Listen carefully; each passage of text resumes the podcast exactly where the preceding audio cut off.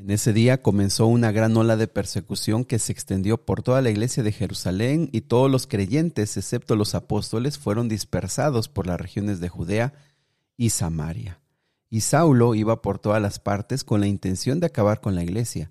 Iba de casa en casa y sacaba a rastras tanto a hombres como a mujeres y los metía en la cárcel. ¿Te gustaría saber qué sucedió después de la muerte de Esteban?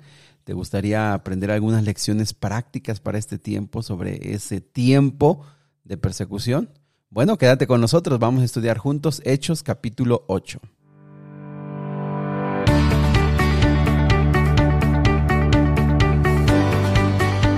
Nuevamente bienvenidos amigos y amigas al plan Reavivados por su palabra. Qué gusto saludarles esta mañana 3 de agosto, iniciando este mes. Vamos a estudiar juntos eh, cómo sigue creciendo la iglesia, qué está pasando. Así que te invito para que tomes tu Biblia y también para que sigas compartiendo con tus amigos, eh, con alguien que desee conocer más de la palabra de Dios y quiera eh, tener este reto. Vamos juntos, vamos juntos a estudiar todo el Nuevo Testamento. Muy bien, pues vamos a comenzar. Tomemos nuestra Biblia y vamos a Hechos capítulo número 8. Dice la Biblia que después de la muerte de Esteban se desató una gran persecución. ¿Y cómo no? Recuerden cómo estaban los líderes religiosos rechinando los dientes de tanto odio, de tanto coraje. Y por supuesto que ya no veían una ley que eh, una ley establecida que cumplir, protocolos que hacer, no, ellos desataron una persecución con furia contra la iglesia que estaba asentada, recuerden en ese tiempo, estaba asentada solamente en la ciudad de Jerusalén. Huyeron a, a Judea, que era la región donde estaba Jerusalén, y Samaria, que era la región un poquito más hacia el norte, a la mitad quizá del territorio de, Israel de ese tiempo. Y bueno, eh, algo interesante, Satanás quiere destruir la iglesia, Satanás quiere acabar con los primeros creyentes y su primera estrategia tiene que ver con la muerte, tiene que ver con la persecución, con el dolor, tiene que ver con las amenazas.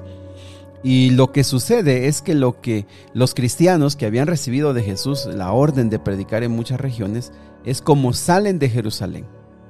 solamente esta fue la manera. salieron de allí y, claro, ¿cómo no? Si dice versículo 3 que Saulo pues estaba entrando de casa en casa con tal de acabar con la iglesia, con total de, eh, pensaban, eh, la iglesia está comenzando, es el momento, son pocos y si matamos a todos, los destruimos, los metemos a la cárcel, los hacemos blasfemar de su fe, se va a acabar esto.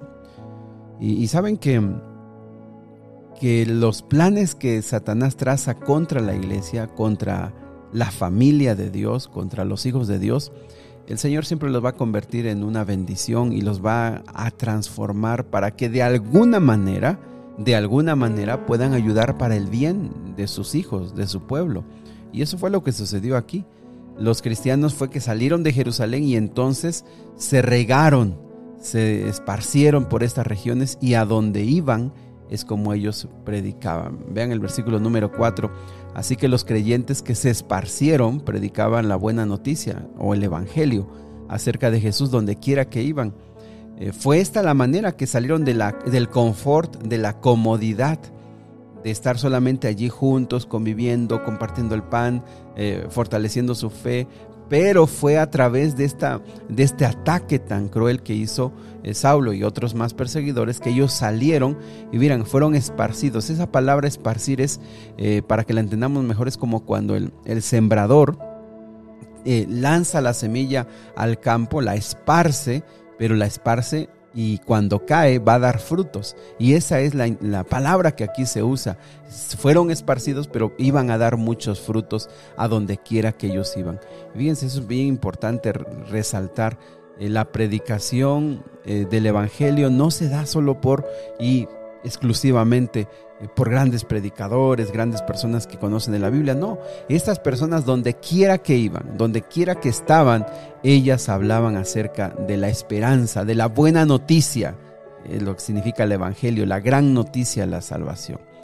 Y bueno, em, creo que hoy también hay cosas extraordinarias que tú puedes hacer en tu vida, pero eh, probablemente el Señor permite que sucedan dificultades en tu vida, tragedias en tu vida. Quizá el Señor permite que en este mundo de dolor, en este mundo que es tan fácil, tan fácil pasar por dificultades, a través de esas dificultades somos impulsados para hacer una tarea que de otra manera no la habríamos hecho. Y, el Señor nos bendice después de esas tragedias y, nos ayuda a madurar y nos ayuda a crecer.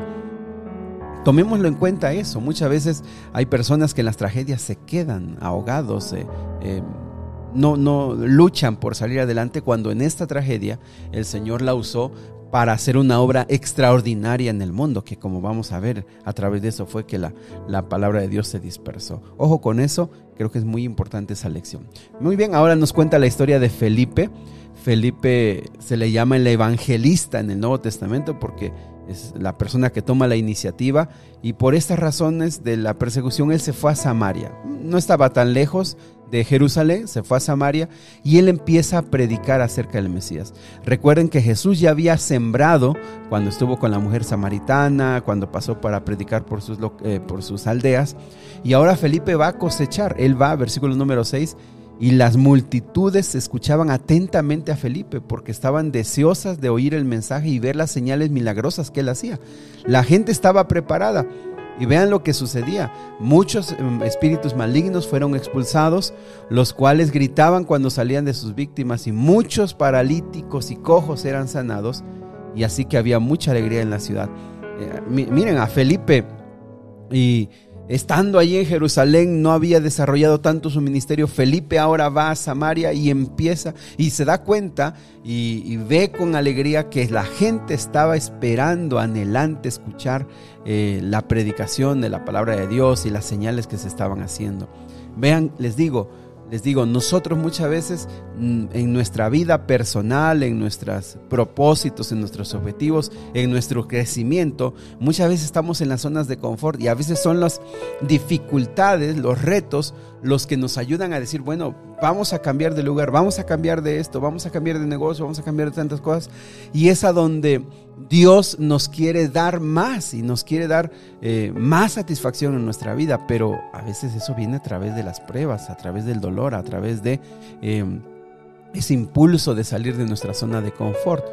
Pues bien, eh, Felipe, una obra extraordinaria y en Samaria, y entonces sucede algo interesante, se acerca a él a un personaje que se llama Simón. Simón, eh, él era un mago, un hechicero. Eh, recuerden que en, los tiempos antiguos había gente científica y gente que estudiaba la astronomía, que te estudiaba el movimiento de las estrellas y todo eso, y, y que también eran confundidos con gente que practicaba la hechicería, la magia. Aquí este personaje era más bien ese, un hechicero, no era un científico, no, era un hechicero que hacía em, hechizos, hacía cosas allí eh, para engañar a la gente, que por supuesto no era por el poder de Dios, sino era por el poder del enemigo. Y eso hay que tenerlo claro, amigos. Satanás tiene poder, el enemigo tiene poder para hacer cosas que para nosotros como seres humanos son sorprendentes. Nosotros no debemos disminuir nunca su poder. Eh, claro que tiene poder. Y entonces este personaje...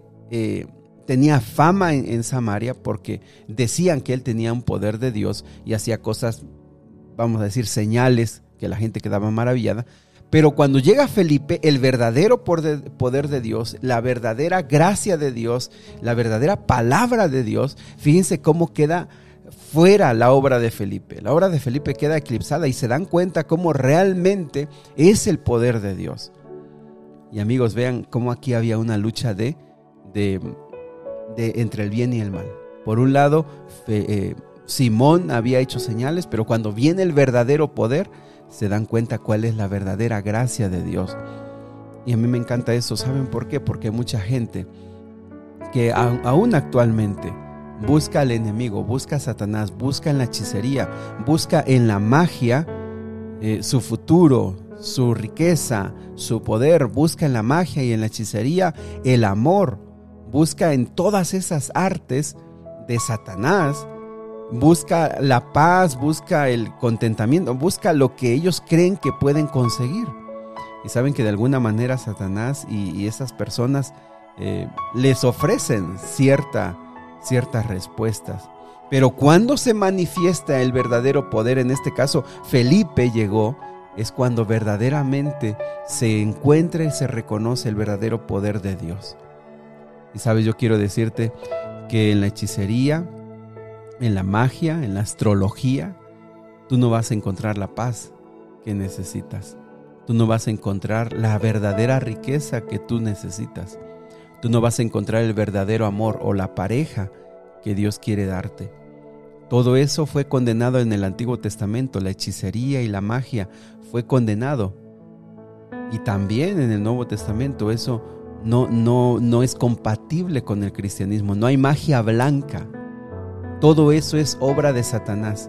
Todas esas artes son obra de Satanás. Y me encanta porque aquí cuando Felipe llega y manifiesta el verdadero poder de Dios, la gente entiende que estaba perdida. La gente entiende que estaba engañada, la gente se da cuenta cuál es la verdadera paz, cuáles son los verdaderos propósitos de Dios para las personas. Y fíjense que fue tanto el impacto que este hombre, Simón, también se convirtió y también se bautizó y también estaba ahí de cerca con, con Felipe viendo, imagínense de una manera extraordinaria, viendo cómo, cómo Felipe estaba haciendo las cosas. Sin embargo, aunque fueron bautizadas muchas personas, el versículo 16, que se bautizaron en el nombre del Señor Jesús, y aquí hay un paréntesis, vean cómo en el, en el, Nuevo Testamento unos son bautizados en el nombre de Jesús y otros son bautizados en el nombre del Padre, del Hijo y del Espíritu Santo. Y, y uno dice, pero ¿por qué hay una diferencia? Eh, los que comentan y estudian un poco más esto dicen que lo más probable, lo más seguro es que los que son bautizados en el nombre del Señor Jesús es porque necesitan reconocer que Jesús, que Jesús es el Mesías necesitan reconocer que Él es el Hijo de Dios y entonces son bautizados en su nombre. Y los que son bautizados en el nombre del Padre, del Hijo y del Espíritu Santo no tienen tanto problema con que si Jesús es o no el Hijo de Dios, sino que aceptan totalmente la Trinidad, aceptan a, Dios. Y es, como una, una diferencia, principalmente quizá para los judíos que necesitaban reconocer a Jesús como el Señor, eh, como el Salvador. Pero bien, eh, viene Pedro y Juan eh, para mm, orar, orar por estos nuevos conversos. Imagínense, es la primera vez que aquí se menciona que el Evangelio sale de Jerusalén y, mandan a Pedro y a, Juan y entonces ellos vienen, oran por estos nuevos conversos. Ponen, imponen las manos, que básicamente es una oración y, poner las manos es eh, de forma física, es poner las manos sobre la cabeza, pero esa es una, una forma de orar para que reciban el Espíritu Santo y reciben el Espíritu Santo. Aquí, aquí hay algo interesante porque cuesta un poquito entender. Eh, ¿Tenían que venir los apóstoles para imponer el Espíritu Santo? Si eso fuera así, imagínense ahora que una persona sea bautizada, tendrá, tendrá que venir un apóstol, tendrá que venir un discípulo, tendrá que venir un pastor. Eh, más bien aquí cuando se analiza, parece ser que porque la promesa es eh, que si son bautizados recibirán el Espíritu Santo. Aquí parece más bien que las personas habían recibido el Espíritu Santo, pero recuerden, el Espíritu Santo no solamente se recibe una vez, se recibe continuamente. Al parecer aquí, Pedro y Juan vienen y al orar nuevamente, al orar y pedir nuevamente por esta iglesia naciente, por estos nuevos conversos, ellos reciben de manera especial dones eh, espirituales que los vamos a ver más adelante, dones espirituales, capacidades especiales que necesitan ellos para que pueda hacer crecer la iglesia en ese lugar. Es decir, nuevamente recibieron el Espíritu Santo. Ya lo habían recibido, pero aquí lo reciben como para expresar mejor los dones que ellos necesitaban para hacer la tarea de predicar el Evangelio. ¿Y por qué es importante? Pues por esa razón, porque no necesitamos que una persona en específico venga a imponernos las manos para que recibamos el Espíritu Santo. No, la promesa es que cuando somos bautizados, nosotros hemos convertido nuestro corazón a Dios, nos hemos arrepentido de nuestros pecados, hemos entregado nuestra vida a Dios, somos bautizados debemos recibir el Espíritu Santo, quizá no en el momento, quizá después. Y como ya dijimos, no necesariamente cuando recibimos el Espíritu Santo vamos a hablar en lenguas y, mucho menos pensar que el don de lenguas es empezar a hablar sin sentido y cosas que no tienen ninguna lógica. No, eh, recibimos el Espíritu Santo de una manera que nos capacita a Dios para poder predicar su palabra. Y en su momento vamos a ver cuáles son los dones del Espíritu Santo, ¿verdad? Pues bien, lo que sucedió aquí es que este Simón al ver eso dijo, yo quiero tener ese poder. Y entonces va con los apóstoles, con Pedro y Juan y le dice, aquí hay dinero, tengo dinero para comprar, denme ese poder para que yo también pueda imponer mis manos a la gente y ellos reciban el poder del Espíritu Santo, por supuesto. Y, bueno, eh, se entiende que sus intenciones eran egoístas por la respuesta de Pedro. Se entiende que sus respuestas eran de una persona que no entendía la madurez de esto y dijo, si ese poder se puede comprar, yo lo quiero comprar. Denme de ese poder. Y entonces Pedro le, hace una, un regaño, podemos decir, una llamada de atención muy, muy fuerte. Le dice que tu dinero se destruya, versículo 20, contigo, por pensar que es posible comprar el don de Dios. Y entonces eh, le sigue llamando la atención muy fuerte y él dice, arrepiéntete de, tu maldad y ora al Señor, tal vez Él perdone tus malos pensamientos. Y puedo ver que estás lleno de profunda envidia y que el pecado te tiene cautivo, versículo 23. Mire, tan famoso se volvió Simón por esto, que ahora se le llama simonía a todo aquel que quiere comprar dones de la iglesia o quiere comprar cosas de la iglesia. Simón se eh, dice que no me sucedan estas cosas terribles, oren por mí. No se sabe cómo terminó la, la vida de Simón. La tradición, la tradición dice que él realmente se alejó de Dios y fue un tropiezo grande para los demás y una persona malvada. No se sabe, pero eso es solamente la tradición, no se sabe. La Biblia no dice qué sucedió con él. Sin embargo, nos deja lecciones importantes. Eh, Sabes que en lo espiritual no se pueden comprar las cosas. O sea, tú no puedes comprar eh, conversión, tú no puedes comprar entrega a Dios, tú no puedes comprar los dones de Dios. Y por comentarte, hay dones eh, que la Biblia nos va a explicar más adelante, el don de la sabiduría, el don de la hospitalidad, el don del discernimiento espiritual. Eh, hay tantos dones, el don de la oración. Hay gente que dice la Biblia que Dios ha dado dones de personas que oran y la gente sana de sus enfermedades. Cosas que que hace el Espíritu Santo en las personas, pero todo eso se desarrolla solamente por la misericordia de Dios en nuestras vidas. No se pueden comprar, no se puede engañar, no se pueden hacer atajos. En los asuntos espirituales, tú puedes tener un cargo en la iglesia, tú puedes tener un nombramiento en la iglesia, puedes servir en algo en la iglesia, pero ese cargo o nombramiento en la iglesia no te da el poder del Espíritu Santo. Eso se desarrolla en una vida de devoción y de entrega a Dios personal, algo que, no se puede comprar. Pues bien, em, ahí terminó esa experiencia, después vino Felipe, que dice el versículo 26, que el ángel del Señor, eh, así dice la versión nueva traducción viviente, les digo como dice en la traducción Reina Valera, dice, un ángel del Señor habló a Felipe diciendo, levántate y ve al sur por el camino que desciende a, Jerusalén, a Gaza, el cual es desierto. Y saben aquí, otra vez, la atención bien interesante, frases que te hacen pensar. Felipe está teniendo un extraordinario éxito en Samaria. A Felipe le está yendo muy bien en Samaria. Su obra está dando muchos resultados. Están pasando cosas extraordinarias. Y el ángel del Señor le dice, vete al desierto. Vete a un camino que casi es un poco transitado, donde yo te voy a mostrar lo que vas a hacer. Y uno, desde el punto de vista humano, dice, Señor, como que esa decisión no está muy bien, ¿no? ¿No te parece que sería bueno que Felipe siguiera aquí? Esté bien aquí trabajando. Mira la obra extraordinaria que está haciendo. En la vida, mis hermanos, amigos, en la vida espiritual, las decisiones de Dios no se, no se basan a nuestra capacidad, a nuestra, a nuestra visión. Las decisiones de, de Dios se basan a lo que Él sabe que es lo mejor para nosotros y para su obra. Imagínate, del éxito de Samaria al desierto del éxito de Samaria a donde no hay gente. ¿A quién le vas a predicar?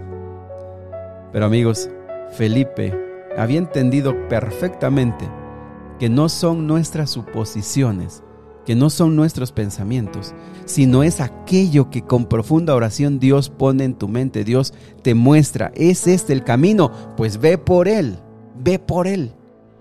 ¿Qué sentido tenía dejar el éxito de Samaria e irse al desierto? Humanamente no tenía sentido. Pero vean el versículo 27. Entonces él se levantó y se fue. Y saben amigos, eso es lo que es importante en la vida espiritual. No es, eh, yo siento, Señor, ¿de, veras tú quieres que yo vaya para allá? Señor, ¿de veras crees que es el mejor? Se levanta y se fue. Porque cuando tú, entre tú más camines con Dios, te vas a dar cuenta que no es la vida cristiana, no consiste en estar cuestionando y preguntando, pero ¿por qué Señor? ¿Por qué a mí? ¿Por qué me pasa ahora? ¿Qué, qué plan tienes conmigo? Te levantas y te vas. O sea, no, no, entre más espiritual eres, entre más consagrado eres, más te das cuenta que Dios tiene un propósito, que tiene un plan, que el Señor sabe qué va a hacer. El Señor sabe por qué. Pero eso no se logra con dinero, eso no se logra en un rato, eso se logra caminando cada vez más y más y más tiempo con Cristo Jesús. Se levantó y se fue. Y amigos, lo demás es historia cuando estaba en, el, eh, estaba en ese camino, en el desierto, se da cuenta que ahí viene una comitiva de un hombre que seguramente es muy rico y era nada más y nada menos que el tesorero de una de, de las reinas de los etíopes. Él era un funcionario, él era una persona muy rica, muy poderosa, era un eunuco y venía de Jerusalén porque él siendo etíope se estaba convirtiendo al judaísmo y venía leyendo en voz alta unas porciones de la Biblia de Isaías. Y entonces el ángel le dice, acércate. Y Felipe ah, empieza a correr y empieza a ir al lado del, del, out, del carro, del carro. Y entonces le dice, ¿entiendes lo que lees? ¿Cómo voy a entender si nadie me explica? Pues ven, siéntate aquí y cuéntame. Y sabes que le empieza a explicar. Y desde, desde, desde ahí, desde Isaías, le empieza a explicar las escrituras hasta que llega un momento en que dice este personaje que impide que yo sea bautizado. Mira, aquí hay agua, aquí hay bastante agua, que impide que yo sea bautizado. Y el versículo 37 dice, si crees de todo corazón, bien puedes. Y respondiendo dijo, creo que Jesús es el Hijo de Dios.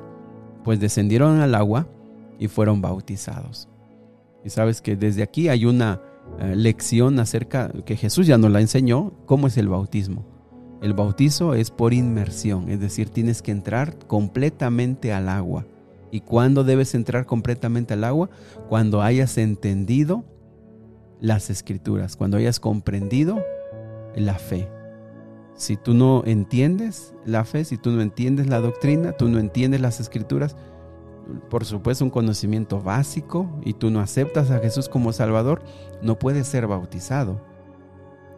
Para ser bautizado necesitas conocer las escrituras, necesitas creer que Jesús es tu Salvador y necesitas descender al agua y ser sumergido completamente en el agua. Y entonces de esa manera tú eres ahora un discípulo de Cristo Jesús. Vean el versículo 39, cuando subieron del agua, el Espíritu del Señor arrebató a Felipe y el eunuco no le vio más y siguió gozoso su camino. Pero Felipe se encontró en Azoto, que es una ciudad, y pasando anunciaba el Evangelio en todas las ciudades hasta Cesarea. Amigos, ahí quedó Felipe. ¿Saben qué? La tradición y la historia, el cristianismo, el cristianismo allá en esas regiones de África, en Etiopía, ellos, esos cristianos que son perseguidos todavía, ellos dicen que ellos heredaron la fe a través de este hombre etíope. Miren el resultado de la obediencia de Felipe. Le llevó el mensaje del Evangelio a este etíope que llegaría a su, a su lugar, llegaría a sus ciudades, sería un hombre grande en la predicación, anunciaría y enseñaría de Cristo Jesús y a través de los siglos, a través de la historia, llegaría a ser una gran iglesia. Todo porque Felipe fue, se levantó y obedeció. Que Dios me lo bendiga. Que Dios me lo bendiga. Dios también tiene planes para ti, no solamente en la predicación, no solamente en anunciarle a otros lo que tú crees ahora, lo que tú conoces ahora, en la vida práctica. Entre más te acerques a Cristo, tú vas a conocer más los planes de Dios. Y estoy hablando de planes prácticos. ¿Qué proyectos hacer? ¿Qué metas tener? ¿Qué cosas hacer en tu vida? Déjate guiar por el Espíritu Santo. De veras, consagra tu vida a Dios cada mañana. Háblale a Dios. Háblale. Dile, ¿qué quieres en mi vida? ¿Qué quieres que yo haga? ¿Dónde quieres que yo vaya? ¿Cómo quieres que yo lo haga? El Señor te va a hablar. Y si en algún momento, en algún momento, Dios te muestra que vas a hacer algo que tú dices, Señor, no entiendo, levántate y ve y hazlo. No digo que todos los planes de Dios son así como que no los entendemos. Hay cosas claras que es, es, lógico lo que Dios me pide. Pero a veces hay cosas que no son lógicas para ti. Levántate y ve. Y el Señor te va a bendecir de una manera extraordinaria. Que Dios te bendiga. Que pases un excelente día. ¿Te gustaría que hiciéramos una oración? Vamos a orar. Querido Dios y Padre, esta mañana con estos relatos nos quedamos queriendo seguir conversando, seguir hablando de todo esto que está pasando. Eh, Señor, como la iglesia en Jerusalén, Padre, hasta que fueron perseguidos, se fueron esparcidos y, encontraron una, una nueva dimensión en su vida espiritual. Y Señor, quizás nosotros hasta que vienen los problemas que tú permites es cuando nosotros crecemos y, y pasamos a un siguiente nivel o un nivel más profundo de relación contigo y en nuestra vida. A veces son los problemas, Señor, lo que nos ayuda a crecer. Y Padre, en esta pandemia hemos sido duramente probados y, quizás hasta este día vamos a empezar a luchar contigo. Bendícenos, Padre. Muchos están siendo probados muy duro en su fe, en, en su vida. Tienen muchos problemas. Bendíceles. Que a través de estas tragedias podamos crecer Padre, como Felipe que tuvo gran éxito en Samaria predicando, tú lo usaste de una manera extraordinaria. Señor, Simón que no comprendía todo y quizá, quizá quería comprar, quería comprar las cosas espirituales. Ayúdanos, Señor, para entender que las cosas espirituales solamente se desarrollan amándote en una relación profunda contigo, pasando tiempo contigo, caminando contigo.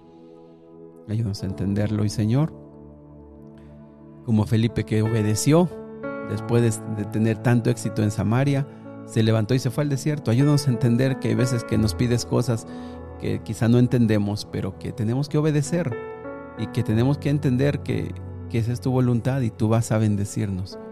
Porque tú no nos llevas a un lugar a donde no vamos a tener éxito. Tú no nos llevas a un lugar a donde vamos a fracasar.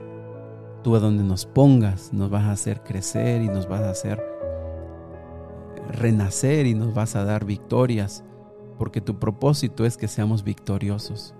Ayúdanos a entenderlo, Señor. Ayúdanos a verlo cada día.